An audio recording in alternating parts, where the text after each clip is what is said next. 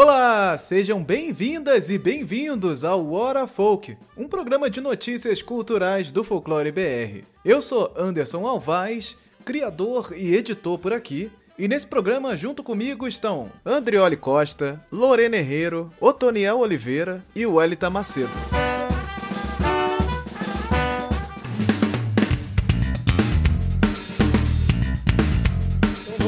Aqui para nossas rapidinhas do Folclore BR aqui na Hora Folk. Um momento onde a gente vai trazer outras notícias que são notícias menores, que a ideia é ser rapidinha mesmo. Notícia falou, papum, vamos para próxima. Mesmo. Então, é, essa é sempre a intenção, mas as rapidinhas às vezes ficam longuinhas aqui também. Vamos se preparem aí. Certamente vai ser menor que a falta de Pantera negra de hoje. Vamos lá, primeira rapidinha aqui de hoje é o dia do Saci. Todo ano a gente vem, traz o dia do Saci, tenta fazer alguma referência, mas nesse dia do Saci foi aconteceu muita coisa ao mesmo tempo. Então, assim, o dia 31 de outubro de 2022 foi o dia do Jair ir embora. É o dia que Lula lá venceu e aí a, as ruas estavam aí alvoroçadas pela, pelas é, dia seguinte das eleições. Então o, a, o tema do dia foi falar de, de Lula, do, do, do, pronunciamento, de todas as questões aí das comemorações que rolaram várias cidades. Eu tava voltando para casa é, é, no dia que eu fui votar no Rio de Janeiro e voltei para Juiz de Fora, passando pelas ruas enlouquecida, a galera na rua, é, tambor, o a música do Jair embora lá tocando e, e tudo tá que é boteco. Jair, Jair embora. Foi maravilhoso, maravilhoso. E aí o dia do Saci foi eclipsado, mas com toda, toda a razão, assim, porque realmente foi um dia para a gente enaltecer a volta aí de um, um sistema minimamente democrático, né? Porque vivemos aí no regime Bolsonaro durante esses quatro anos e passamos por muito, muito perrengue. E a, a cultura mesmo, que a gente fala muito aqui, ela paralisou foi isso. Assim, o que tivemos Agora de cultura vamos... durante quatro anos foi uma paralisação de muitas coisas, muitos incentivos, muitos. É, é, a, a, cultura não teve um ministério, né? A gente, a gente perdeu o Ministério da uhum. Cultura, falou, passou a ser secretaria especial, com um bizarro mais bizarro que o outro. Gente, quantos momentos, né? E agora a gente vai poder voltar a usar mito no sentido positivo, que a gente tanto brigava por, por esse direito. Nossa Não, agora a gente pode brigar só com a pauta de, de chamarem mito como sinônimo de mentira e não, não com isso e com o mito ser sinônimo de Bolsonaro. Porque antes agora voltou a ter só um. Só é, tem um inimigo agora. Esse fantasma vai continuar por aí, a gente vai continuar é, é, é tendo essas problemáticas, com inclusive é, no, no, no dia, o dia do Saci, né? Ele, ele, ele traz essas discussões, né? De, pô, é o, é o dia do Halloween, então as pessoas vão fazer esse, esse, esse debate do dia do Saci versus o dia do Halloween, quem é melhor, não sei o quê. E. Halloween já deu, né, gente? Para com isso. que saco, todo ano. E, e, aí esse ano Todo ficou. Dia. Essas discussões ficaram muito mais mornas, foi muito mais tranquilo. Tivemos mesmo, as mesmas discussões no ano passado também do Sanheim. Ai, mas eu comemoro o Sanheim, que não é a mesma Mentira. coisa e Mentiroso. tal. então foram, foram discussões mais tranquilas, mas tivemos um encontro, participamos, eu e Andrioli, do Encontros Assombrados, é, sobre o dia do Saci, lá na Bienal de Pernambuco Online, com o Roberto Beltrão, do Recife Assombrado, nosso parceiro aqui aqui também do Folclore BR. Fizemos ali um esquenta, comentamos um pouco sobre essas questões do dia do Saci. Vou deixar o, link aí na, de onde vocês estiverem assistindo, para vocês irem lá e conferirem esse bate-papo que foi muito legal. E, e essa questão do mito, e toda essa, essa organização ela vai continuar, porque o mito como sinônimo de mentira, ele é muito forte, e o mito como sinônimo de Bolsonaro é muito forte. Então, como é que, como é, que é louco, né? Que o mito como sinônimo de mentira, ele tem uma força muito grande. E o mito como sinônimo de Bolsonaro, uma coisa é, de, de, enaltecendo o Bolsonaro, é também muito grande. Como é que você enaltece? Que vem do mitar, né? Que vem de é... fazer uma coisa excepcional. Ao mesmo tempo é excepcional e é mentira. Como assim? Como Por que, assim? que vocês usam desse, nesse contexto. E a internet usa isso. E, e, e o que aconteceu desde o do dia do Jair ir embora foi que as ruas foram tomadas por protestos antidemocráticos, né? E os, os, os bolsominions estão na rua pedindo aí um golpe. Simplesmente. E o que acontece na imprensa, né? A imprensa usa isso pra falar de folclore. Como? Ué. Botando ah, eles como personagens do folclore, né? Essa galera, Exato. quantas vezes eu li que essa galera que tá na rua é personagem do folclore, e a mula sem cabeça, e não sei ah, o quê. Tá. E aí os. os, os... O patriota do caminhão patriota... vai entrar pro folclore. O patriota do caminhão vai entrar pro folclore, porque já é do folclore. Rolou uma piadinha, a primeira coisa que sobe o comentário lá na, na hashtag, na barra folclore brasileiro no Twitter é vai entrar pro folclore. Que é, é, coisas desse tipo. Patriota do caminhão, pessoa que gritou lá pro quartel, que foi expulso, não sei o quê. Todo mundo é parte do folclore. E a imprensa endossa isso. Quando você tem lá dentro de, de, de jornais falando de coisas dos personagens folclóricos. Gente, para de usar folclore, só isso. Deixa de usar essa palavra folclore. Melhor seria se a imprensa não falasse folclore. Se você para falar folclore dessa forma, não fala, meu senhor, por favor. Anderson, você cuidado, que aí eles vão parar hum. e vai começar a usar mitologia brasileira e a gente vai estar tá com um capeta para resolver e aí eu não sei mais o que eu faço, não. É, gente, é, gente. Foi, foi difícil esse período aí, tá sendo ainda. Estamos vivendo, passando por isso a, a, agora, mas estamos agora com. com... Não, yeah dias Não, mais Agora é Copa do Mundo e você consegue diferenciar quem é, quem é golpista e quem é torcedor? Eu tenho dificuldade. Claro. Eu tenho também. Eu vi um monte hoje na rua e quis ficar longe de todos, mas eles estavam com bola de futebol. Aí um amigo meu disse: Não, é torcedor da Copa. Eu falei: Para mim é tudo a mesma coisa. É tudo a mesma coisa, é não quero saber, não quero saber, é difícil. é difícil. Agora estamos nesse momento de Mas, ressignificar os símbolos, né? Será que a gente vai conseguir? Ixi. Não, essa camisa já. Ah, não, não. Não, pra mim não. Eu fiz usa o azul, post... usa o branco. Não usa essa porra, verde e amarelo. Gente, Tem que fazer. Acho... A verde e amarela foi, foi uma campanha de rádio, né? Que elegeu a, a, a amarelinha como a camisa da seleção. Tinha que fazer uma outra campanha. Bota outra aí. Não, o azul, seria tão bom também. Não é o Alan Moore que diz no, nos quadrinhos do V, eu não sei se, se ele diz isso nos quadrinhos do V ou se é coisa do filme, mas hum. na, na, é, os símbolos, eles podem ser destruídos e podem ser reconstruídos, e você pode criar novos símbolos, porque quem é que dá aos símbolos? A gente já conversou sobre isso aqui, Anderson, na uhum. hora pouco, sobre símbolos, sobre patriotismo. Quem dá é, quem dá existência, quem dá significado é o povo né? Então, o povo pode destruir um símbolo, pode ressignificar um outro símbolo. Tem símbolos que jamais vão voltar para a sua origem. A suástica jamais vai deixar, uhum. vai voltar a ser o símbolo védico, jamais vai voltar a ser um símbolo ligado aos Vedas, à cultura do Mahabharata, porque ela é um símbolo nazista, ela é um símbolo do fascismo. A camisa brasileira, eu fiz uma postagem no Facebook, um monte de amigo meu foi lá mexer a paciência, dizer que, nossa, por que tu está dizendo isso, tá sendo secretária? Eu não quero usar essa camisa, para mim essa camisa morreu, para mim a bandeira do Brasil morreu, a gente poderia discutir, fazer isso que o Andrioli falou, mas essa é uma opinião particular. Meus filhos gostam de futebol, tem camisa da seleção brasileira, eles vão lá e usam a camisa. Para mim, isso morreu esses símbolos hoje, eles são associados para mim a tudo de mais escroto e ruim e autoritário que eu possa, que eu tenha vivido nesse e país. Brega, né?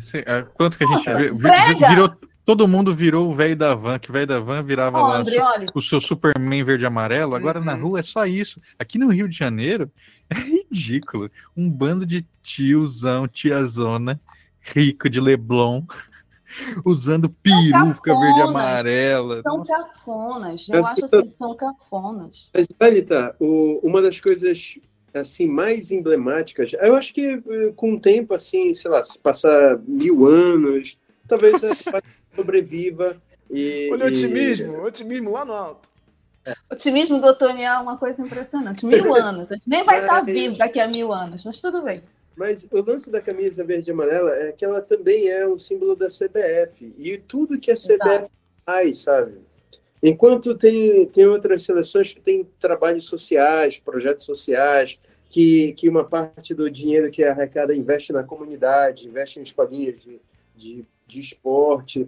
A CBF não, é tudo centralizado no, no bolso dos empresários. Inclusive, foi o, o, o empresário da, da, da CBF, né, que estava na diretoria da FIFA, foi um dos caras que alegadamente levou é, grana para votar no Catar e não votar em um outro país.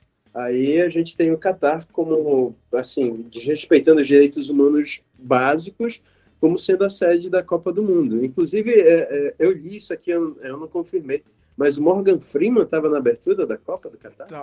Tava, tava, eu vi. Tava na abertura. Que emblemático. Emblemático né? demais. Nossa. Tava, né? O Morgan Freeman. E hoje, pra gente aqui, da Dia da Consciência humana. Negra, é, lembra da consciência, da consciência humana. humana. de Morgan Freeman, que. É. Nossa. Ai, gente, mas. Ele não falou depois que ele não, não comprava mais esse discurso, pelo menos? Mas é, é, é, o potência do discurso, né? Você faz o Exato. discurso uma vez e agora para voltar aí? Você, Morgan Freeman, vai lá, pega o seu dinheiro aí ele e começa... Ele tinha a bancar, mais, né? É, começa a bancar aí um documentário com um discurso completamente contrário ao que você falou, porque assim. É, Paga uns cortes no TikTok aí pro pessoal ficar replicando.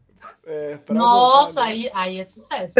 Aí é sucesso. Mas uh, é, é, engraçado como, como as pessoas têm a impressão, né, falando é, como que as tradições elas são é, tão antigas, quando na verdade elas têm às vezes 20, 30, 40 anos, né? A gente está falando aqui uhum. antes da uhum. camiseta da seleção, a camiseta é super recente, se a gente for pensar, né? Uhum. É, é, e coisas muito básicas da nossa vida, por exemplo, cantar parabéns a você. Gente, parabéns a você. É a década de 30, não é? É, é 40, mais? eu acho. É 30, 40 no máximo. É, que é uma, uma, também surgiu de uma campanha de rádio para eleger qual que era a versão, a tradução brasileira de Happy Birthday to You. Né? Então isso tudo foi, é, foi construções midiáticas que a gente comprou e a gente pode comprar outras, né? uhum. né? Só que na nossa cabeça, tipo, não, não vou deixar de fazer isso porque é super e não antigo. Só, não é super antigo. Não só a gente compra, como a gente re, é, reestrutura elas, né? Você pode. Você, eu já vi mais de uma vez assim no Twitter o pessoal falando Principalmente o pessoal da Bahia, que eles têm, eles têm uma, um, acho que um refrão inteiro, assim, diferente do, do Parabéns. Eles, tipo, é aí eles falam, gente, como assim vocês não cantam tal frase no Parabéns? Aí o pessoal foi, tipo, não, a gente canta assim. E aí tem, tem toda essa estrutura, tipo, depois do Parabéns você canta o quê? Porque uhum, vem sempre mais umas uhum. três músicas na sequência e vai variando, e o pessoal cantando. Eu tava discutindo esses dias aqui em casa, porque aqui em casa mora eu, mais uma, um pessoal do, do Mato Grosso. E a minha namorada que era aqui de Curitiba. E a gente conversando o que a gente cantava depois do parabéns. E a, a minha namorada que era aqui, tipo, não, gente, eu nunca cantei o que vocês estão falando.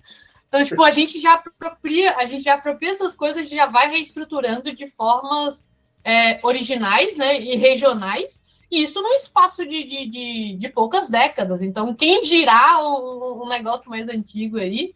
E é totalmente plausível que essas coisas aconteçam de novo, né? Porque nem o Android falou. Bem, gente, vamos continuar. Brigadeiro, só, só, mais um exemplo. Brigadeiro. É, Brigadeiro também é da campanha do, do Brigadeiro, esqueci o sobrenome do cara, que era um candidato da década de 50. Né? E aí parece que a gente não consegue pensar em um doce brasileiro para além de Brigadeiro, assim, né?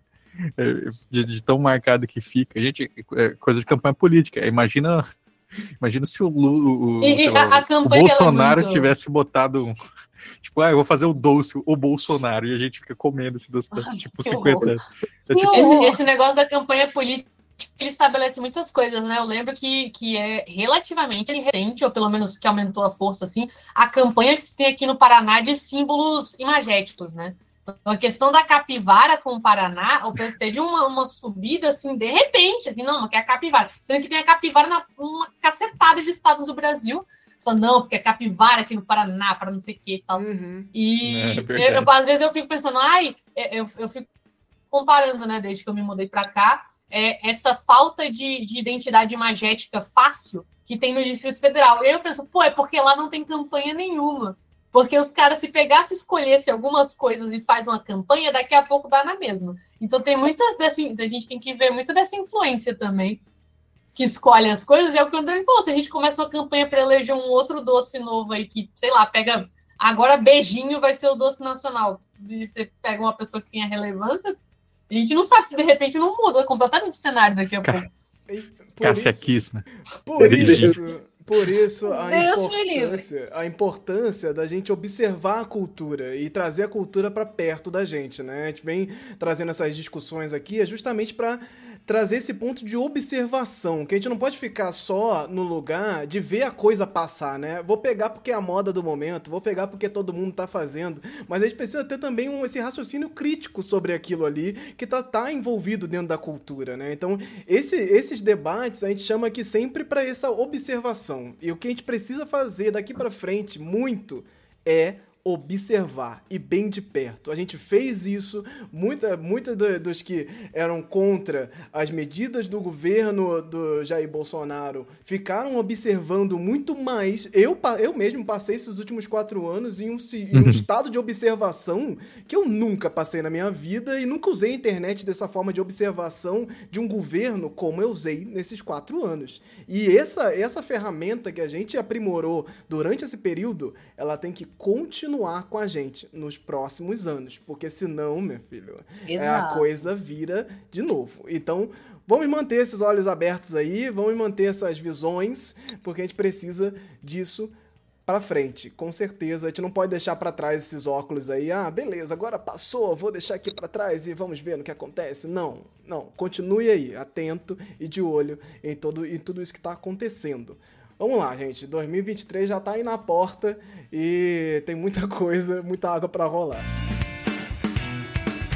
Vamos aqui para nossa próxima rapidinha, que é o tema da redação do Enem 2022. Desafios para a valorização de comunidades e povos tradicionais no Brasil. Esse foi o tema da redação que aconteceu recentemente, no domingo passado, de quando a gente está gravando aqui agora, dia 13 de novembro. E, e, e, interessantíssimo o tema, foi comemorado aí por, pelas deputadas Célia Chacriabá, que comentou lá abre aspas aqui para ela, é tempo de olhar para a nossa ancestralidade, para a nossa cultura e para os povos originários que isso entre para, eh, nas escolas e no imaginário de todos os brasileiros e brasileiras. Sônia Guajajara também comentou também no, no, no Twitter Abre aspas. Desde a invasão, a invasão em 1500, nossos direitos têm sido violados. Sobretudo nos últimos quatro anos, onde declaradamente a atual gestão que já derrotamos nas eleições executava sua política de extermínio dos povos originários e comunidades tradicionais. Ela criticando aqui o Jair Bolsonaro, Sônia Guajajara, também deputada federal eleita pelo PSOL. Então, assim, lógico que isso vai impactar, lógico que isso aqui para o Folclore BR também cai como, como uma informação importante. A gente que discute aqui bastante sobre essas questões indígenas e o quanto de, de coisas genéricas que a gente vê sendo compartilhada por aí, só me faz lembrar o quanto nós estamos distantes desse debate, tanto nas escolas, hum. quanto em casa, quanto no dia a dia, os debates sobre o que são não é nem eh, diversidade. Isso. O que são os povos originários no Brasil, ele é muito, muito, muito. E a própria, a própria palavra, na verdade, são é, comunidades tradicionais. É isso que estava na é, no Enem, né? E é, comunidades tradicionais inclui indígenas, inclui quilombolas, Quilombola. inclui caiçaras, inclui, sabe, é, é, é, ribeirinhos. Tem comunidades tradicionais que têm, às vezes, ascendência indígena, negra e tal, mas não, necess não necessariamente elas são é, povos simplesmente é, restritos né, a povos indígenas e negros. Então, é, tem todo um, todo um Brasil aí para ser descoberto e abordado, né? Um dos povos tradicionais que, se não me engano, é incluído são os. Eu não sei o nome que se usa hoje, né? Mas são os povos ciganos, né?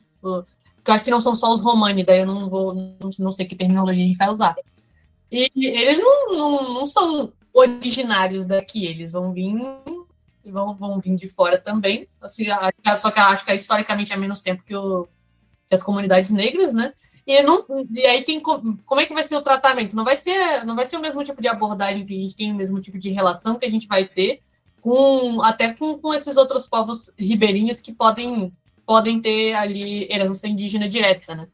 A gente vai ter povos tradicionais que não vão estar inclusos nessas categorias e as pessoas ficaram muito, muito fixadas nos povos indígenas. E acho que isso já, já, é, um, já é um sintoma né, da situação que a gente tem quando a pauta do Enem é povos tradicionais e a gente fixa ali nos povos indígenas. Que lógico, eles têm uma relação muito, muito específica, muito delicada, que a gente tem que dar atenção sim, eles estão sendo muito massacrados aí no último governo, mas o, a, a, o tema do Enem não era povos indígenas, era valorização dos povos tradicionais. É aquele tipo de pegadinha, né, que muito, muita gente é, fala em, em, em, cursos, né, cursinhos para Enem e tal, que você tem que ir lá sublinhar as palavras que tenham certa Sim. importância, né, na hora de, de ter essas temáticas. Nesse caso aqui, nós temos os desafios e comunidades e povos tradicionais. tradicionais. Aí você assinala ali o tradicionais, porque na, na leitura dinâmica você lê tradicionais como originários, tranquilamente, assim. Tranquilamente Tranquilo. nessa coisa de você já estar tá ali embedado nesses assuntos, pô, beleza. Ah, é povos originários, pá, pá, tranquilo, vou aqui, ó, falar dos povos originários do começo ao fim, e você esquece desse detalhe ali, dos tradicionais. Não, eu. Eu acho muito que eles, inclusive, devem ter passado as diretrizes para os avaliadores para prestarem atenção justamente nisso, né? Eu, eu imagino que eles devem ter passado, ó, tradicionais é isso aqui, tá, galera? Vocês veem aí quem falou quem falou dessas coisas aqui, quem falou só de indígena, vocês já dão menos nota para essa galera aí, entendeu? Vai. E tem os textos Não, de apoio, né? Os textos de apoio falam isso. Nem, nem se impede é, que seja um recorte, né? Você faça um, um, a sua, na sua avaliação, na sua redação, você faz um recorte.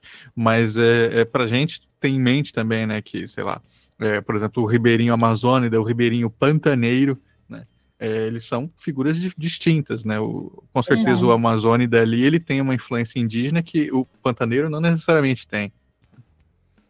É, eu acho que o primeiro desafio é entender a questão, né? Então, fazer isso que o, o Anderson falou, de sublinhar as palavras-chave, né? De interpretar exatamente o comando da questão, eu vi muita gente comemorando na rede social e muita gente se referindo apenas aos povos indígenas. E aqui, por exemplo, na Amazônia, aqui em Belém e em outras cidades também da Amazônia, é, a gente tem muitas comunidades tradicionais que estão para além dessa questão indígena, é, que passa e atravessa, porque, gente, a gente é atravessado pela questão indígena, né? Nós somos todos filhos né, de um indígena, dos indígenas. Nós somos, nós estamos aqui, nós nascemos aqui, ainda que é, não sejamos. É, eu, por exemplo, não sei, adoraria saber a minha parte indígena da família, que existe. Não sei, não faço a menor ideia, mas tem.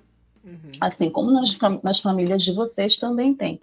Uhum. É, mas, assim, eu acho que é interessante esse tema vir nesse momento atual da conjuntura política do nosso país. Eu acho que ele é também é, é, parte desse zeitgeist que a gente está vivendo, né? É, depois de quatro anos, ainda finalizando né, esse ano de 2022, que não acabou até dezembro, muita coisa pode acontecer, então estejamos firmes e fortes, como diz a canção, não temos tempo de temer a morte, mas ele é, ele vem uma semana depois, ou é, é, semanas depois do resultado eleitoral, né, das eleições oficiais do segundo turno. Uhum. Ele vem é, num aspecto é, de dar uma de mandar uma mensagem também para o conjunto da sociedade, no meu entender, mas também para os governantes, né? para a atual gestão, para o atual governo federal, e possibilita aos estudantes, aos alunos, e aí eu não sei é, como é que isso vai se dar, porque, gente, o Enem é um processo de seleção, né? um processo de disputa, é um processo segregador, é um processo que você disputa uma vaga para entrar numa universidade e você tem os cursinhos vestibulares que ensinam em cima de esquemas. E eu acho que é importante dizer isso, porque porque ensinar esquemas não é, é dar a né? condição de possibilidade daquele aluno pensar, ser crítico, interpretar uma questão. Não, você tem um tempo daquela prova que você precisa fazer a redação, e a redação é a mais difícil naquele primeiro momento, porque é a, a possibilidade que você tem de pensar naquele tema, de refletir naquele tempo, só, só que você tem um tempo limitado. Né? E você também tem uma série de regras que você precisa utilizar, de linhas que você. Então, assim, não é tão simples assim. Apesar. Mas isso, Welita, que, que um tema como esse dá um ensejo para uma, uma certa equidade maior. Porque se, se o estudante do condomínio, é, se o estudante do condomínio é, vai entrar numa pegadinha como essa, achar que tudo cai na baila do indígena, um estudante que vem de uma comunidade quilombola, por exemplo, em uma reunião comunitária, vai discutir aquilo. Olha, a gente, nós somos povos tradicionais e tal, a gente tem que, que ver essa. Então, é, eu acho que é uma forma da gente é, trazer essa sensibilidade social para um aspecto de lugares onde se discute mais isso. Então, a gente não está discutindo uma cultura hegemônica, a gente está discutindo uma contracultura. Quem está inserido, teoricamente, né? É, mas quem está inserido numa contracultura vai ter mais é, é, equipamentos para enfrentar essa, essa questão, para correr sobre isso. Então, às vezes a gente fica é, nessa, nessa. que eu acho que o, as escolhas de temas do Enem elas sempre são boas surpresas, né? O Bolsonaro não conseguiu mexer nisso tanto quanto ele gostaria. Que se fosse para ele, é, como é o qual, qual, verde é o soldado e tal. Hum. o que é ser patriota de ser? O que é ser patriota?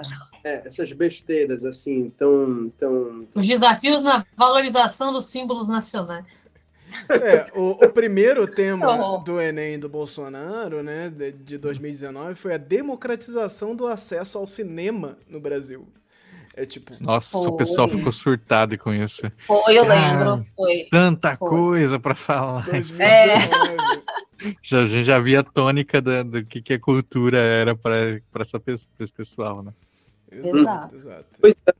Então, essa é uma, é uma forma muito legal da gente trazer essas questões para que a gente discuta, inclusive esse aspecto que vocês estão falando, assim, o que é o tradicional, o que é o originário. Para muita gente, isso nunca passou pela cabeça, pela discussão. Então, se alguém Nossa. vem enfrentar tem isso, aí tá, agora vai a, a, a sociedade ela é pautada por questões assim, né? A gente, uhum. a gente acontece com isso. Provavelmente Nossa. os cursinhos agora vão passar a ter mais atenção para esse tipo de coisa, né? Vão, vão uhum. trazer um Krenak, vão trazer um Abdias Nascimento, né? Vão ter um, sei lá, um Antônio Nego Bispo, que tá super em alta agora. Já deve estar tá rolando esse, esse cursinho, inclusive. Lorena. Esse negócio da galera é, tá, ficar meio perdida no que que, no que que engloba cada coisa, é uma parada assim que pode vir de maneiras surpreendentes na sua vida. Que você não. Ah, porque putz. eu porque Já eu tô falando sei. isso porque essa semana, essa semana, enfim, depois do, do Enem, né? Saiu o tema da redação. Eu lembro que eu vi o tema quando saiu, tava no Twitter, apareceu ali o caramba, massa. Muito massa isso aqui, valorização, profissionais, papapá. E aí eu recebi no dia seguinte, foi no dia seguinte, enfim, foi depois da, da, da prova, eu recebi uma mensagem de uma pessoa que era fã do meu quadrinho, e falando que era muito bacana eu fazer eu fazer o meu trabalho, que tinha usado o meu quadrinho no, na redação do Enem. E eu fiquei. Por quê? porque essa, porque essa pra quem, pra quem não tá ligado. Comunidade de lobisomens, né?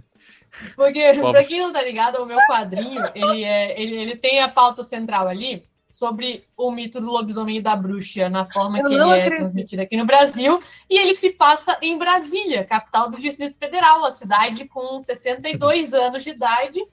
E, e é isso. E ela, eu não falo de comunidades tradicionais, eu, eu mal toco no tema de mitos que sejam muito presentes em comunidades indígenas ou comunidades tradicionais do Brasil. E a pessoa, eu até eu de curiosidade perguntei por que, por que a pessoa tinha usado, né? Sei lá. E a justificativa era basicamente porque eu, eu utilizo o quadrinho como uma forma de abordar o tema de folclore de forma didática. Eu fiquei, ok, mas isso poderia ser absolutamente qualquer material didático que faz exatamente a mesma coisa e não toca, tipo, igualmente não toca no assunto. E eu fico esperando que os avaliadores sejam legais, porque porque não não conversa, não conversa. E, e o, o, o, que eu fico pensando é tipo como as pessoas elas criam essa relação de ah, se é folclore e folclore vem da tradição, então comunidade tradicional é. automaticamente folclore de comunidade tradicional. Olha, se, se o avaliador for fã do quadrinho da Lorena, ainda assim ele vai olhar e falar: tá lendo errado, vou dar zero. É não, não, não. Não duvide da capacidade da pessoa achar que tá certo, que é um ótimo exemplo. Essa é a parte eu... que me deixa. E, e, essa discussão de tradição é super legal, assim, quando a gente vai para a teoria, né? Porque nos os estudos folclóricos, mesmo eles vão pensar a tradição como um fluxo. Né? Eles, por isso que eles falam assim, é, uma manifestação cultural nova, ela pode é, surgir e, e, logo ser enquadrada na tradição, porque ela está dialogando com uma coisa que já vinha, né? É tipo um rio e ela uhum. entra nesse fluxo do rio e segue, né? Então tradição não está ligada necessariamente à antiguidade, né? Não sei o que, é, é, é naquilo que vai se comunicar com esse grande fluxo que vem vindo. Então é, é, é, legal a gente pensar isso, né? Porque às vezes a gente pensa assim, não, quero os valores tradicionais, não sei o quê, mas o que, que, é essa tradição que você está pensando? Né? É, como... Ela está em fluxo, ela está caminhando, porque o fluxo é isso, né? O rio continua indo e a gente está acompanhando ele. É. Ele não está parado um dos nossos grandes desafios aqui, inclusive, é, é, é, tentar explicar constantemente esse não engessamento da tradicionalidade, da tradição e da cultura e do folclore, né? Que sempre quando estão falando de folclore, no geral, quando alguém chega para mim falando folclore é alguma coisa, eu já parto do princípio que essa pessoa está olhando o folclore como algo estático. Então eu já começo a, a botar, eu coloco a pessoa no lugar, pô, beleza. Sim. O que que eu vou ter que falar para ela para explicar que folclore, cultura, tradição não é estática? Porque geralmente vai nesse sentido. Os assuntos sobre tradição, elas vão no caminho do, do engessado. Tradição é engessado, folclore é engessado, isso aí tá parado no tempo e tal. E, e, e a cultura e todos esses movimentos não podem parar no tempo. Não podem, isso não, não, não faz sentido. Não tem é, como parar no tempo. Porque a gente está se movendo e junto com a gente essa, é, é, a gente está levando isso. Isso é nosso, é fruto nosso. Se a gente está se movendo nesse tempo, como é que a gente vai continuar propagando uma coisa de forma estática? Isso vai se transformando, se adaptando dentro das, das nossas questões e a gente precisa sim, novamente, observar isso e ficar de olho nessas questões que entram com essa capa de tradição que na verdade tem muito preconceito em cima mesmo. Tem muita questão ali é que é um tradicionalismo de, de conservadorismo, né? Que é, traz essa questão na aqui é tradição, porque é a tradição da, do conservador, do cara, esse sim que quer conservar e manter um, um, um, um certo um princípio de status quo uhum. e princípios para frente. Ele quer manter isso, ele quer fazer a manutenção dessa, desse engessamento da cultura e da, dessa tradição. Então, a tradição para o conservador ela tem um outro, um outro caminho, né? Ela tem um outro debate ali. A tradição ali tem um. um se você perguntar para uma pessoa que está dentro desse conservadorismo o que é tradição, provavelmente ela vai te responder uma outra coisa do que a gente comenta uhum. aqui, né?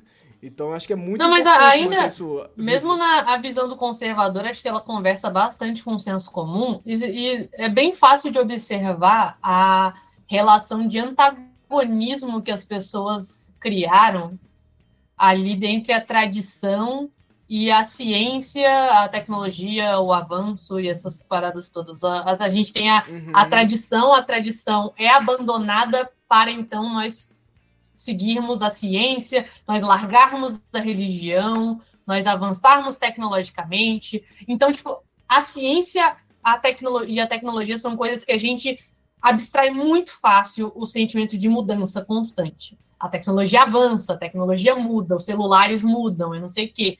E se a tradição é o, é o contrário de avanço científico, ela, é, por consequência, é uma coisa que fica lá parada, as pessoas não mudam, e as pessoas ligam muito isso ao conservadorismo.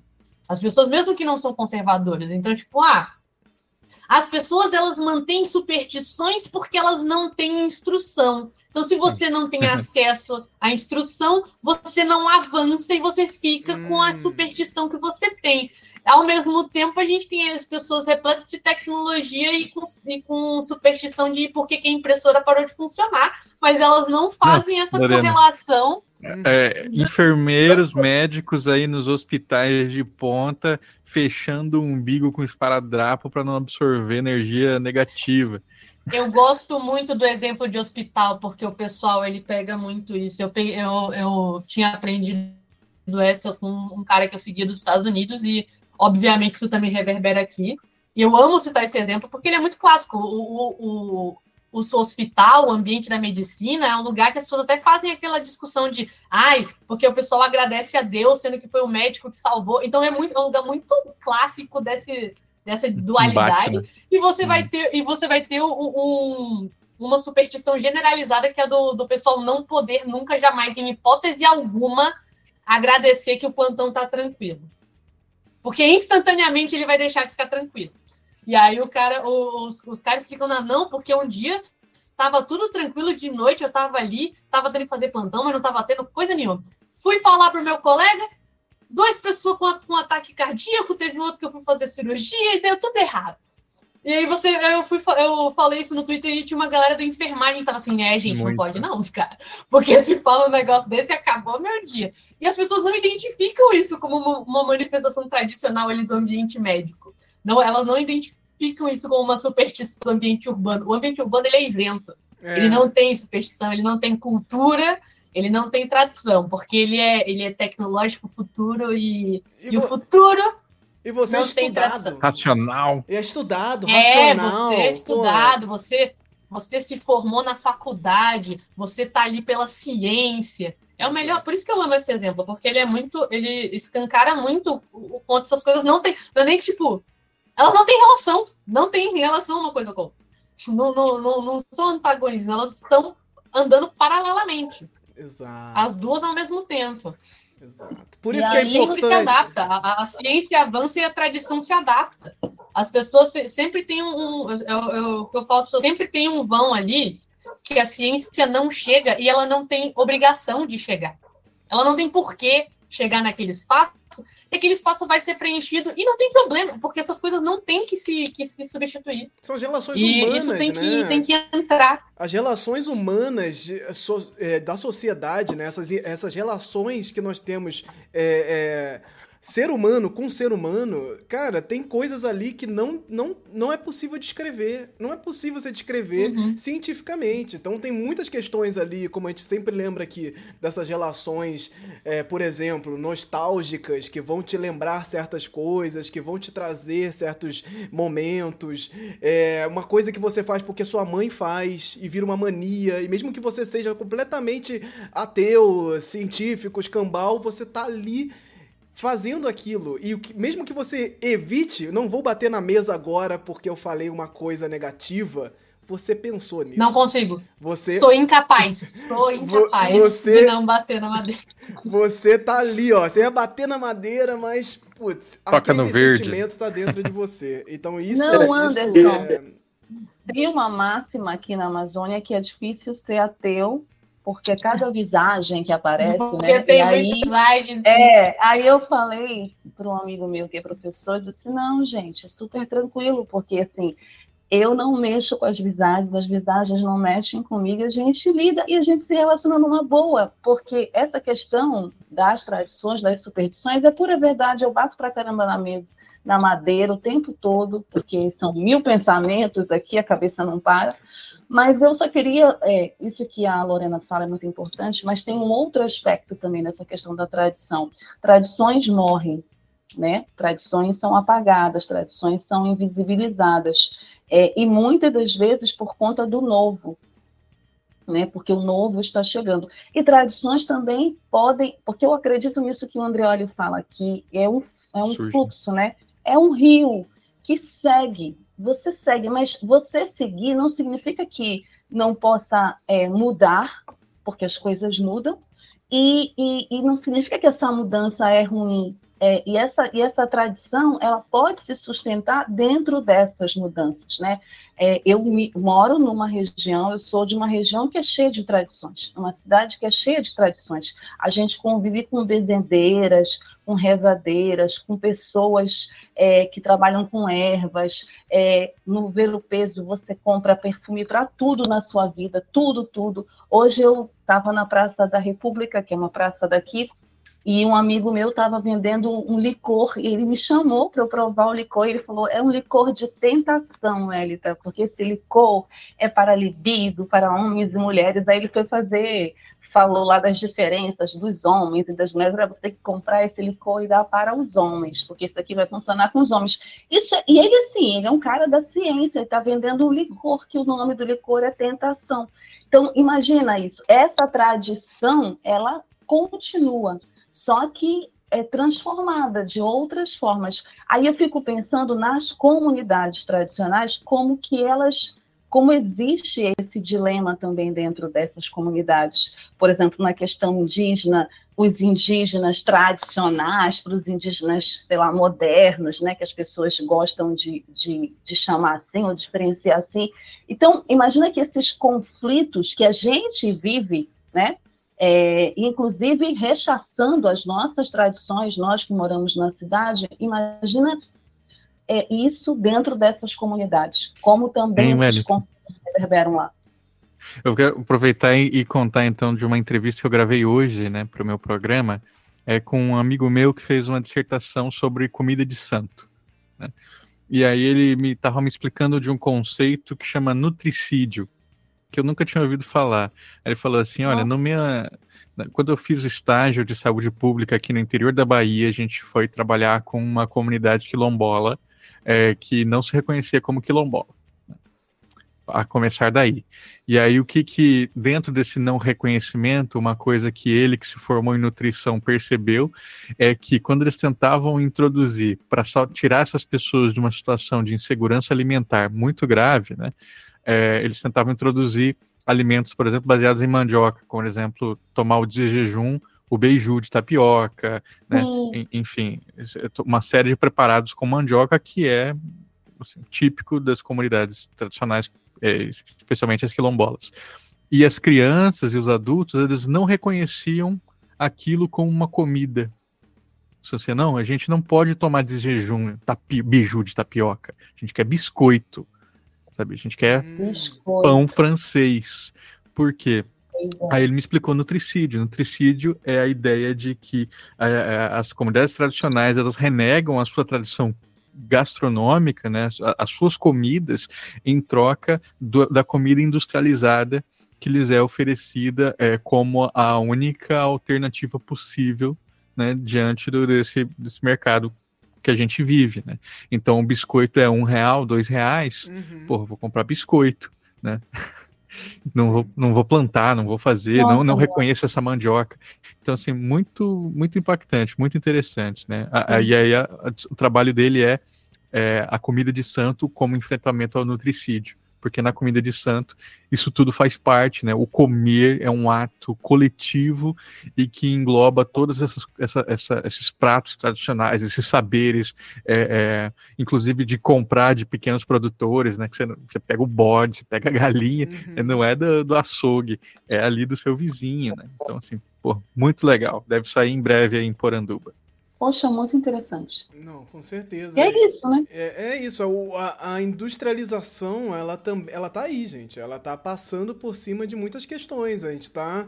É, parte dessa transformação também vem pelo sistema que a gente vive, é, sistema político, sistema é, é, que a gente tá aqui é, ele está funcionando na sociedade. Então, essa industrialização que traz é, certas facilidades, outros tipos de alimento, não tem como isso não impactar dentro de um cenário onde você tem uma nutrição muito deficitária, né? Você tem a galera que está passando fome, está comendo o que dá. Então, o que dá dentro da sua tradição, o que, que é? O que, que é dentro da sua tradição é adaptar uma questão que você não consegue mais comprar ou você não consegue mais ter acesso àquilo por uma questão financeira. financeira, o dinheiro. Não é porque você não quer, né? Porque o Todo dinheiro mundo aqui chega, já, né? já deve ter passado por essa, essa sensação. Você vai no mercado e o refrigerante é 3, 4 reais. E o suco é no 8, 9. Aí você pensa assim, pô, vou comprar o suco uhum. ou vou comprar o refri? Aí você, né, você vai lanchar a mesma coisa, né? A latinha é tanto, o, o suco natural é tanto. Então a gente fica alijado dessa, desse tipo de comida e, e o industrial se oferece como ao ponto de que o nosso pensamento vai diretamente para o industrial. Aí você pensa essa tradição dentro desse cenário de insegurança alimentar, né? Como é que essa, essa tradição se mantém da mesma forma? Como é que a coisa continua seguindo esse rio do mesmo jeito? Não continua, gente. A coisa muda, a coisa é repensada. E é repensada de uma forma tão natural no sentido de, do, do, do movimento, que é a sobrevivência.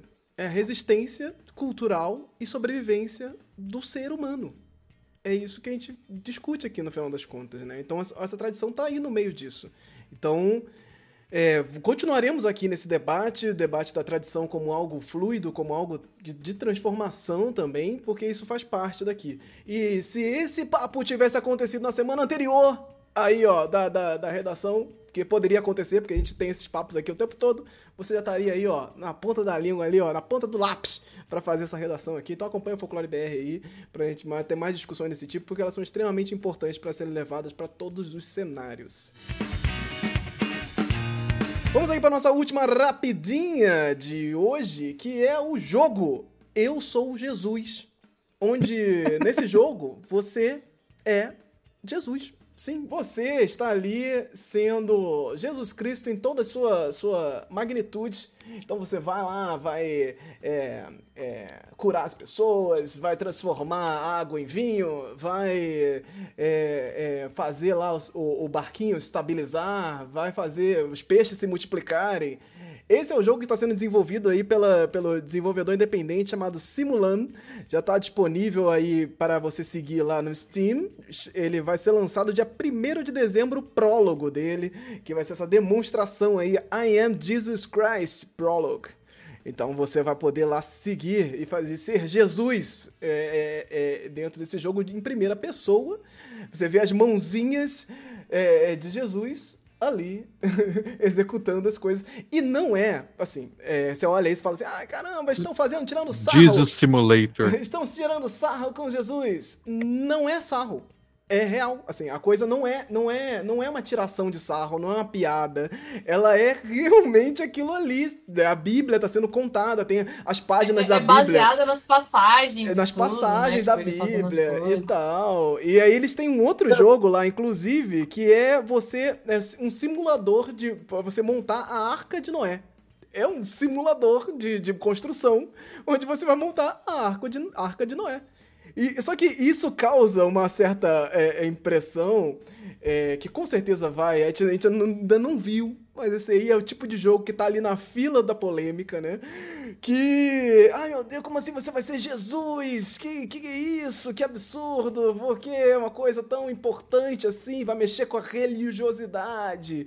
Olha aí. E aí a gente entra sempre nesse debate do porquê não pode se mexer com a mitologia cristã de nenhuma forma. Porque sempre cai nessas, nessas polêmicas, sempre eu cai não, nesses debates. Eu não tenho Jesus no meu jogo de cartas, mas a gente vai ter ó, o santo de ponta cabeça. Simpatia tá aqui, ó. Simpatia do Sandy ponta cabeça e no outro baralho tem tem só longuinho também e o tapa do, no linguado, tapa na cara do linguado que Jesus deixou com a cara torta. Eu achei legal porque esse é um, é um first person shooter, né? Só que no caso é first person healer. É, Blaster. Healing. E, first person mas, healing. Mas é, é é, assim, esse lance de, de, de não poder é, usar uma, um aspecto é, assim bíblico como, como uma reprodução de um produto cultural é, é uma é, literalmente um medo medieval, né? É, aquele medo assim de ah, você vai fazer piada, você vai rir, e se você rir, você não vai ter dogma. É uma tentativa de controle e é uma tentativa assim, sempre boba de controle, porque ah, Jesus é uma marca, né? Assim, uma marca mundialmente conhecida e uma grande franquia, tem assim várias vários várias... livros, várias adaptações, universo cinematográfico, camisas, novela. Que... Eu particularmente gostei muito daquele jogo de Jesus que era um, era um, um, um, um de luta, né? E que Jesus tinha os pedaços da cruz né, no braço, então ah. ele tinha quebrado a cruz Aí ele lutava com os pedaços da cruz. Ah, ele fugiu da crucificação. Então, Pode fazer ele sair da crucificação? Esse jogo, esse aí que o Antônio tá falando, é uma, uma, uma, brincadeira que o ilustrador fez com o jogo Smite.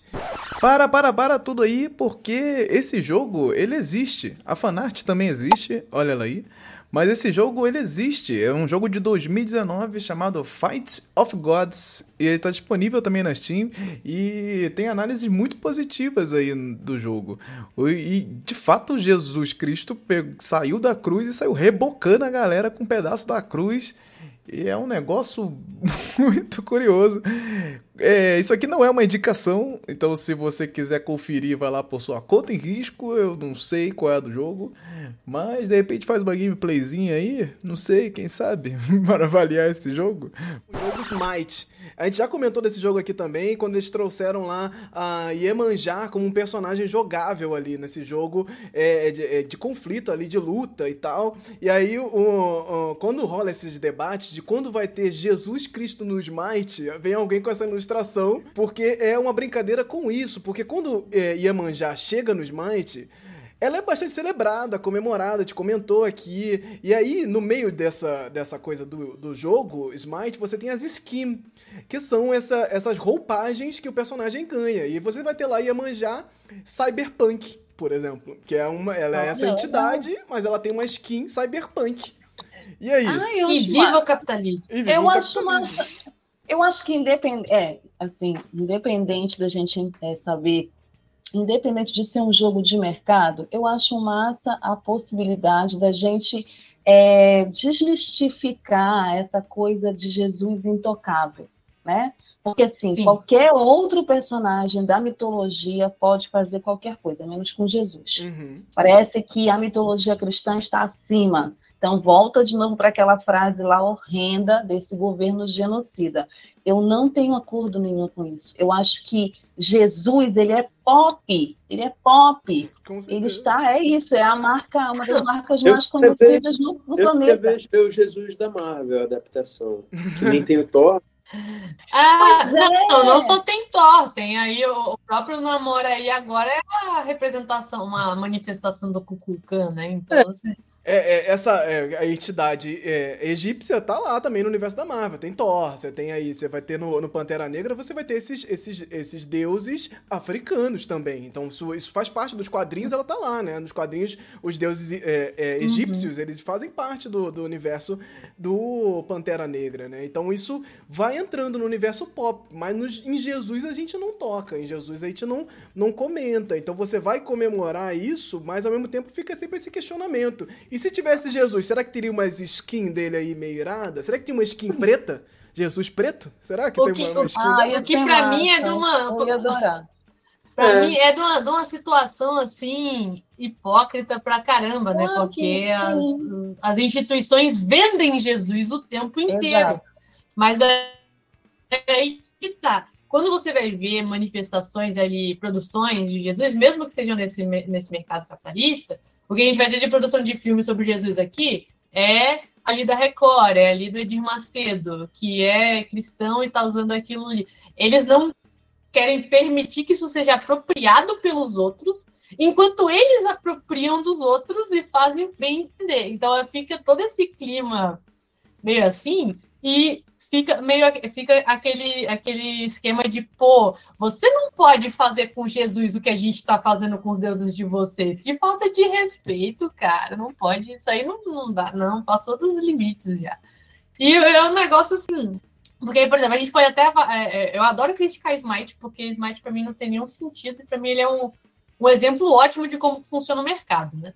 Porque a gente poderia é, refletir a não presença de Jesus na, no jogo, pelo simples fato de que o negócio é um jogo de luta e Jesus bateu no, uma vez ali no, no, nos, nos fariseus ali, no templo, e depois o coitado do linguado. E ele, ele, não, é, ele não é um personagem de, de que vai utilizar violência, não é? É diferente, completamente diferente de figuras como Thor, que é um cara uhum. que vai lutar, de uma cultura que valoriza o combate. Uhum. Em compensação, as, eu acho que as pessoas também são sempre muito limitadas quando elas vão falar de utilizar o cristianismo, porque as pessoas ficam, ai, tem que botar Jesus. Gente, não tem só Jesus no cristianismo. Vocês já, vocês já olharam a mitologia cristã? Toda a maravilhosidade de variedade de personagens que tem. Se você pegasse o, o, o, o São Miguel Arcanjo para botar, para brigar. O cara literalmente está ali para isso, gente, com a espada pronta para lutar no apocalipse. Você vai pôr você põe, põe o. Põe qualquer um do, do, dos arcanjos ali. Isso. Você põe os anjos, põe São Jorge, mas, mas tem um monte de coisa. Só ali. pode botar demônio. Demônio tem demônio é, em tudo que é lugar, né? Os demônios pode, demônio, demônio pode. pode. Mas eu. O especial do Jonas ia ser invocar uma baleia, né? Jorge Carlos. Imagina, tipo, essas coisas assim, São Brás, aí o cara, tipo, tira sua voz, assim, porque ele mexe na garganta. aí Santa Luzia te deixa cega. Oh, meu pai. De, de, de qualquer. Independente disso tudo, a gente, a, gente, a gente tá aqui tentando trabalhar na lógica, mas no fim do dia, não precisaria de lógica e daria para colocar Jesus mesmo assim, porque Smite tá andando para se o bicho luta, ele só quer pegar a figura e colocar ali. Então vai botar o diabo do Baco para lutar, sendo que o cara não briga, ele é o deus do vinho e da farra. Por que, que ele vai brigar? Ele vai lutar como? Aí eles inventam um jeito para o bicho lutar.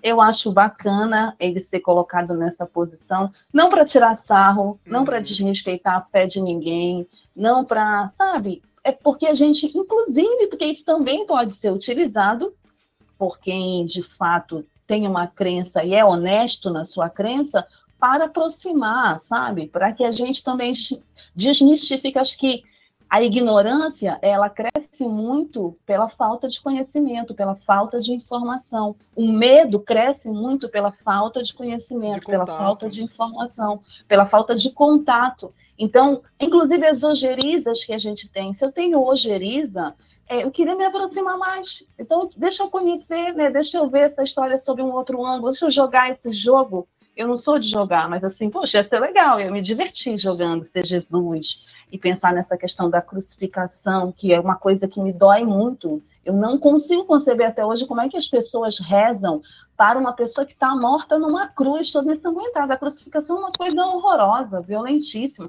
mas as pessoas parecem que não, não têm é, essa dimensão, é, outra, ou entram numa outra dimensão, tem uma lá. outra significação, é, tem um outro envolvimento, né? Porque você também tem essa, essa questão do sofrimento como parte da religião, você sentir o, as dores que Jesus sentiu, você, você ter os seus pesares e ter suas culpas por conta desse, desse, desse, dessa salvação, né? Você deve muito a, a Jesus, deve muito a é, Deus. É, e meio que, que, lembrar, né, que aquele foi o, aquele foi o custo da, da salvação isso, das pessoas. Isso. Então, então você ficar sempre relembrando isso. Isso faz parte desse, desse princípio religioso, de, de alguns princípios religiosos, porque se a gente vê o cristianismo também tem uma diversidade gigante ali de, de, de possibilidade, né?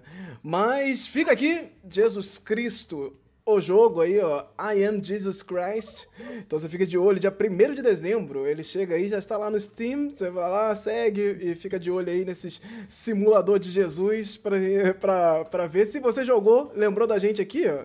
Manda aqui mensagem, porque eu quero saber. Não sei, não sei se vou jogar. Já não sou muito gamer. Jogar jogo Eu Sou Jesus, aí já, já não sei. Não sei se vai acontecer isso, gente. Mas vamos ficar de olho aí.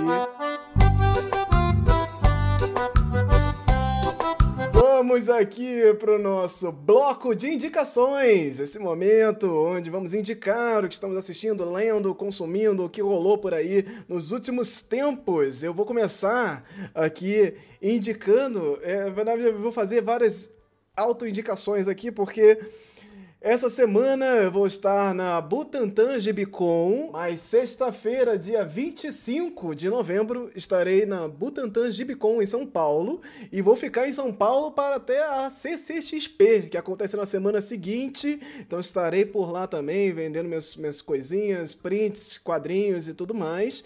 E é, também quero lembrar que a vocês estão assistindo que lá no dia do Saci, dia 31 de outubro, nós fizemos uma sessão de RPG RPG, que tá aí disponível também no YouTube, que, nossa, rendeu uma criatividade aqui nos bastidores que vocês não fazem ideia. Assim, aquilo ali rendeu muito. A gente fez a parte 2 ali no dia 31, é, do Corações Perdidos, e esse, esse jogo de RPG foi muito, muito legal, porque a gente foi lá pros anos 90, é, é, contar a história com São Longuinho, com Saci, com Halloween, é, trazendo novela dos anos 90 como referência. Foi extremamente divertido e rendeu aqui uma criatividade sem tamanho. Então vou recomendar para vocês também que vão aqui no canal para é, é, acompanhar ali, seguir. Então, duas partes só, acabou. É, parte 1, parte 2, acabou a sessão de RPG.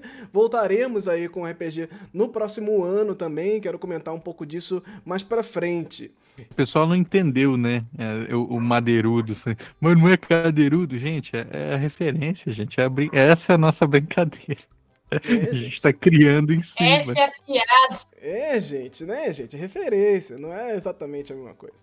É, vou deixar aqui uma indicação também, que é a revista do Valdeir Brito, fazendo Imaginando a Encantaria, que tá lá no Catarse, catarse.me barra imaginando é, é, underline a underline encantaria. Valdeir Brito, vamos, vamos, pensar nesse, nesse, nesse link aí, mas o link vai estar na descrição é, de onde você, você estiver assistindo, e ele vai fazer um exercício de imaginação ali sobre as suas referências referências é, bibliográficas ali no seu estudo do, no trabalho de conclusão de curso, onde ele estudou ali a religião do tambor de Mina e as questões envolvendo o, o rei.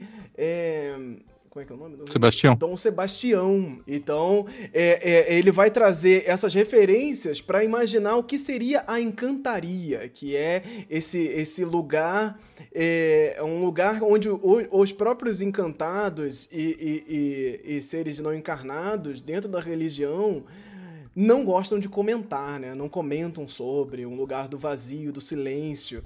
Então é um, é um, um outro universo e ele vai imaginar isso, usar isso como referência para imaginar uma viagem de, de um andarilho que vai percorrer aí diversos caminhos sobre essa, esse, esses lugares de encantamento. Então, assim, a arte do Valdeir é algo deslumbrante. Assim, você vai olhar, é algo maravilhoso. Toda a arte que ele posta tem essa questão com é, a técnica da Shura. A Shura é quando você faz vários risquinhos cruzados e vai criando os tons é, nesses detalhes. E o cara faz isso de forma digital de uma maneira que, assim, a, a digital é mais fácil. Eu olho pro trabalho e falo, putz, eu, ilustrador, olho pro trabalho do Valdir e falo, gente, paciência esse menino tem. Esse aí com certeza, porque é um trabalho fenomenal.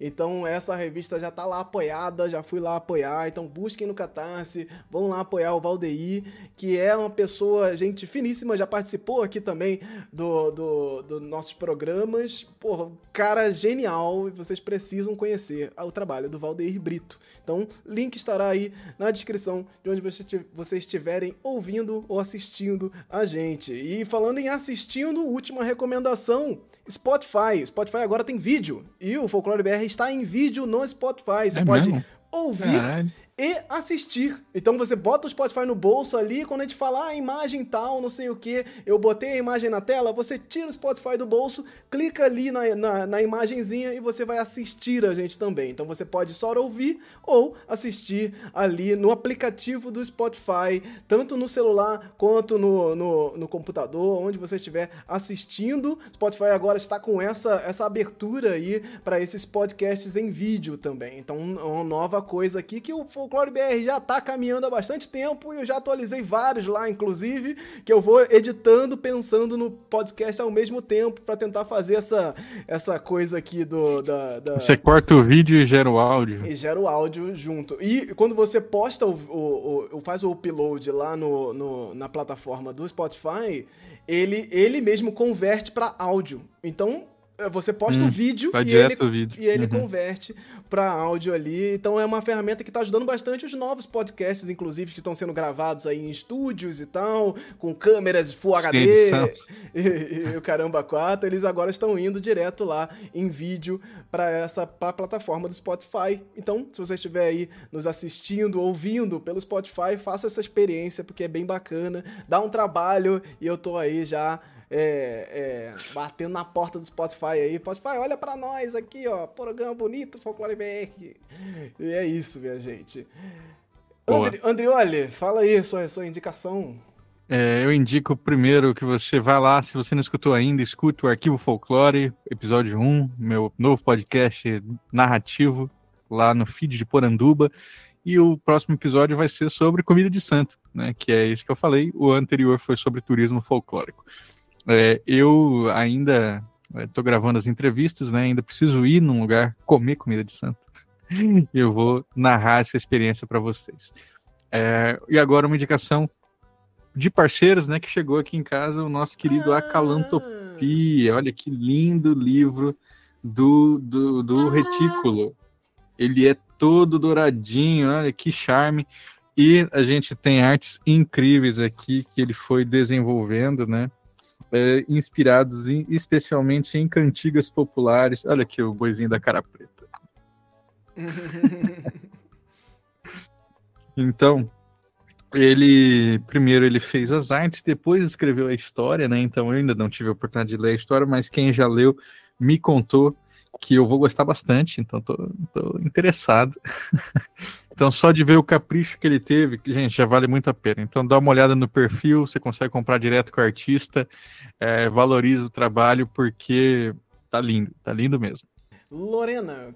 Não, eu vou ter para indicar dois, dois quadrinhos é, brasileiros que estão tendo. Eu não tive muita coisa específica acontecendo, mas está tendo a campanha no Catarse agora da, do quadrinho de comédia de 48 quilômetros, que é assim, ele não fala de folclore e tal, mas ele tem um, um suco de cultura brasileira ali muito forte. Ele é, vai, ser, vai ser ambientado ali no Ceará. E a autora ela pega muito do que. Do, faz muitas referências ao que se vive no dia a dia, no cotidiano do, do cidadão cearense ali na dinâmica social ali de, de pegar ônibus, dos, do, dos caras que vêm de balinha no ônibus, das marmitas que eles comem lá, dos programas de TV. Então ele eh, tem uma abordagem muito interessante ali de, de cultura brasileira. Ele não é à toa que ele é um sucesso absurdo. Ele já bateu a meta, já tá. A autora já tá cheia da grana agora, só que é um quadrinho que vale a pena, vai sair impresso agora. E eu tô apoiando porque eu quero muito ter ele físico. Mas ele existe de graça para leitura online no, na plataforma do Tapas, né? E você pode ler tanto lá pelo tapas.io barra séries barra 48 quilômetros, 48 km, quanto no Catarse você vai conseguir achar a campanha ali como catarse.me barra 48 km. E o outro quadrinho, ele não está em campanha, e ele é um continho bem curto, só que eu achei, eu achei muito divertidinho, que ele está nessa plataforma também de, de quadrinhos, né, o Tapas, e é o, o Estranho Amadeus. É um quadrinho curtinho aí, que ele é inspirado na história do ET de Varginha. E aí ele vai ter uma pegada ali, investigadores de alienígenas e... É, é uma história bem, bem curtinha, bem rapidinha, mas ele tem essa pegada de, de colocar ali os investigadores de alienígenas em Varginha investigar o que, que foi essa história. E é bem divertidinho ela, tem um, tem um, um final bem bonitinho. E tá de graça ali para ler no Tapas também. Eu acho que se você jogar Tapas e os nomes dos quadrinhos, você acha. Então você tem tanto esse, o Estranho Amadeus, quanto 48 quilômetros. Vocês acham eles de graça para leitura. E eu recomendo bastante. Eu achei muito divertido. gente. Tem Ian, gente. Tem Ian, esquecemos. Oh, Ian. Ele não tá aqui para se panfletar. É, a Vida e as Mortes de Severino Olho de Dendê lançou aí em é, no 3 de novembro, né? Foi o dia de, de que começou a pré-venda. E tá estouradíssimo aí, Ian. Tá, tava fazendo o maior sucesso lá na Bienal da Bahia. Eu já comprei o meu, só que foi lá pro Rio Grande do Sul, tô sem, então. e vou ler em breve. O meu chegou. Mas tô indicando para todo mundo. É, mas é verdade, é verdade. Minha casa tá uma bagunça tão grande que eu não conseguiria mostrar para vocês. Mas vou deixar aí na tela mostrando o livro do Ian, está disponível na, na Amazon. Então o cara tá bombando aí, tirando foto com artistas, tá famosinho. Lázaro aí. Ramos. É, é, entregou para Lázaro Ramos, entregou para geral. O cara tá brabo demais. Eu vi a foto dele com Lázaro. Achei muito massa. Top. Ah, Ian, parabéns, Ian. Você, se você estiver vendo a gente aí, ó, você é o cara. Eu vou, vou comprar o meu. Com comprar certeza. O Wellington, já manda aqui pra gente a sua indicação de hoje. Então, é, primeiro fazer um jabá próprio, na verdade, indicar que os internautas, os seguidores do Folclore BR, é, assistam o Cinema Livre, que é o programa que eu faço sobre cinema toda sexta-feira na Web Rádio Censura Livre, no canal da Web Rádio Censura Livre no YouTube mas também tem a página do Facebook, a Web Rádio Censura Livre, e lá tem toda a programação da Web Rádio e tem o Cinema Livre, que é um programa toda sexta-feira. Nós não exibimos filmes, porque muita gente acha que eu exibo filme. Na verdade, a gente faz. Eu converso um pouco sobre as minhas análises dos filmes que a gente apresenta a partir de um tema. E é muito legal é, fazer isso, porque não é a ideia de desestimular ninguém a assistir o filme. Né? Semana passada eu fiz uma análise sobre medida provisória do Lázaro Ramos, e está lá já no canal salvo, com todos os problemas que a gente teve, mas também tem em formato de podcast, para quem não quiser assistir a live, pode escutar. É... E é isso, toda sexta-feira, essa próxima sexta a gente vai estar tá é, de novo, lá, Cinema Livre, canal da Web Rádio Censura Livre no YouTube, Facebook e Twitter.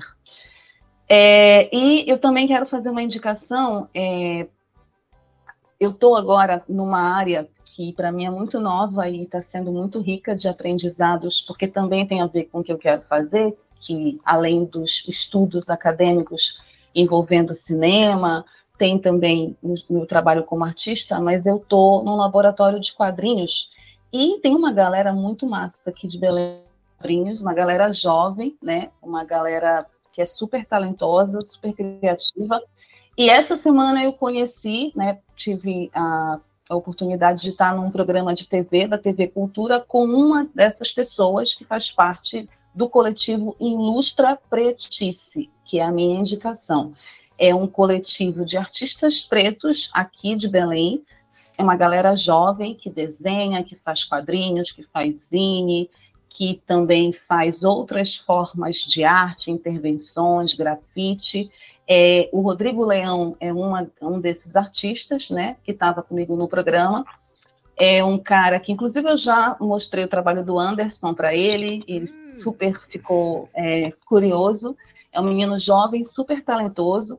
Eles fazem essas discussões de racismo e também a discussão da comunidade LGBTQIA+. Então tem uma página no Instagram, é Ilustra Pretice, com C-E, né? É, tudo junto, underline PA, né? Porque é um coletivo de artistas negros, negres, né? É, de mulheres, de pessoas trans também, e eles fazem toda essa discussão da temática racial e também da questão dos direitos da comunidade LGBTQIA, a partir do universo dos quadrinhos, do universo dos desenhos, do grafite, do zine. É uma galera que eu acho que o pessoal do folclore, que segue o folclore, vale a pena conhecer também. Então sigam o Ilustra Pretice lá no Instagram. É isso. Perfeito. Ô, Toniel, o que você tem aí pra gente? É, a minha indicação, assim, vai ser um negócio mais da cultura pop. Eu tava assistindo uma série chamada Black Kamen Rider. É, quer dizer, Kamen Rider hum. Black. E aí eu achei muito legal, assim, porque é tipo um remake, uma reimaginação do, de uma série de Tokusatsu que, que eu cresci vendo, né? E aí é uma série que comemora esses 50 anos dos Kamen Riders e tem uma pegada muito legal. Tem o ator que faz o, o Black Sun, o Editel, que era do Drive My Car. É o ator do, ah. que fez o Drive My Car. Sério? Também não, não sabia. E, e aí tem esse lance assim muito legal que é discutir no Japão a, a minorias e o preconceito. Tem um subtexto lá na série que usa esse lance fantástico que são as kaijins, mas ela discute preconceito, discute é, essa essa colocação de como movimento social tem que como é que a gente enfrenta isso, como é que a gente se une, como é que enfrenta e misturado com uma série de ficção científica. Não é tanto de ação, não tem assim quem vai esperar porradaria, não tem tanto, mas é, é uma série que faz é, uma discussão que eu acho muito importante na cultura pop. Por mais que a Lorena tenha falado, né, poxa e tal, talvez o cara pegar do meu quadrinho para discutir, mas pelo menos ele vai começar uma argumentação que sai no argumente isso para alguma coisa que seja além do, do de uma, de uma concepção mais, mais é, imediata né? rápida né? do folclore e vá para alguma coisa que vá relacionar realmente a, um, a uma concepção tradicionalista. A cultura pop ela tem uma força muito legal para isso. Ela, ela pode ser um veículo muito grande para a gente discutir. Tanto é que a gente passou um tempão falando sobre Pantera Negra, né? Então, é, é uma dica aí, é uma dica mais pop, mas é uma dica. Onde está a série, é. Para as pessoas assistirem? Está no Amazon. Ah, ah, legal, legal, legal. Então é, é, isso, a gente, a gente fica por aqui com mais um programa finalizado, conseguimos! É, pra quem. É, Hoje eu achei que não ia, hein? É, Pelo vai, começo ali eu achei que não ia. Quem vai ver editado aqui no, vai, ó, edição e vai tá sangue abençoado. abençoada, sangue e suor puro, porque realmente foi difícil conseguir concluir a, Muitas a edição quedas, de hoje. Anderson tá todo machucado. muitas quedas, eu rolei altas escadas aqui para conseguir aqui terminar. Mas finalizamos. Agradeço demais a presença de todos os meus amigos folclóricos aqui reunidos. Espero voltar com vocês e o time completo aí para o final do ano aí. Já estamos chegando, dezembro. A gente volta aí com a retrospectiva folclórica. Vamos relembrar ah. aí os momentos folclóricos desse ano que discutimos aqui bem intensivamente esse ano, muito mais do que no ano anterior. Folclore BR está cada vez mais mais aí num, numa produção de conteúdo grande. Esse, esse inclusive, é, é, essa retrospectiva esse ano vai ser Nossa, suada. Cinco horas. Esse ano, olha Vamos lá, hein? Então, se preparem aí que em breve já vou, vou divulgar a data para a gente se reunir aí novamente para o último programa do ano, relembrando esses momentos. 2022 acabando, gente. 2023 que venha, que venha muito bem. Vai ser muito bem recebido aqui. Estaremos de braços abertos para esses novos momentos. É isso, gente. Muitíssimo obrigado a todos e até a próxima. Tchau, tchau. Todo mundo dando tchau aí. Valeu, Valeu galera. Gente. Tchau, tchau. Chegamos ao fim deste bloco do Hora Folk, o programa de notícias culturais do Folclore BR. A edição do programa é sempre dividida em dois grandes blocos, então dá uma olhadinha aí para ver se você não perdeu alguma coisa. Não deixe de seguir o Folclore BR pelas redes sociais, é só buscar Folclore BR tudo junto que você vai encontrar lá. Na dúvida, você pode ir em folclorebr.com/links, que você vai encontrar tudo que é link lá para seguir e compartilhar aí pelas redes sociais. Não deixe de reagir aí, no, seja lá no programa você estiver ouvindo, no Spotify, no Apple Podcast, tem lá umas estrelinhas para você colocar e deixar aí as suas impressões sobre esse programa. Isso vai com certeza somar bastante aqui pra gente. Gostaria de deixar aqui um agradecimento especial aí para os nossos primeiros apoiadores. Se você quiser, você sabe que você pode apoiar o Folclore BR lá em folclorebr.com/apoie. Você vai descobrir todos os links aí para chegar no Catarse, no PicPay ou também através de forma, forma independente através do Pix. Então gostaria de agradecer aqui André Kenji Arakaki, Emily Yoshi Sasaki, família Alves Misfield e Maurício Marim Edelman. E fica aqui meu muito obrigado e saibam que vocês estão ajudando a manter aqui esse projeto que eu tenho tanto carinho. Esse programa foi editado e produzido por mim, Anderson Alvaz.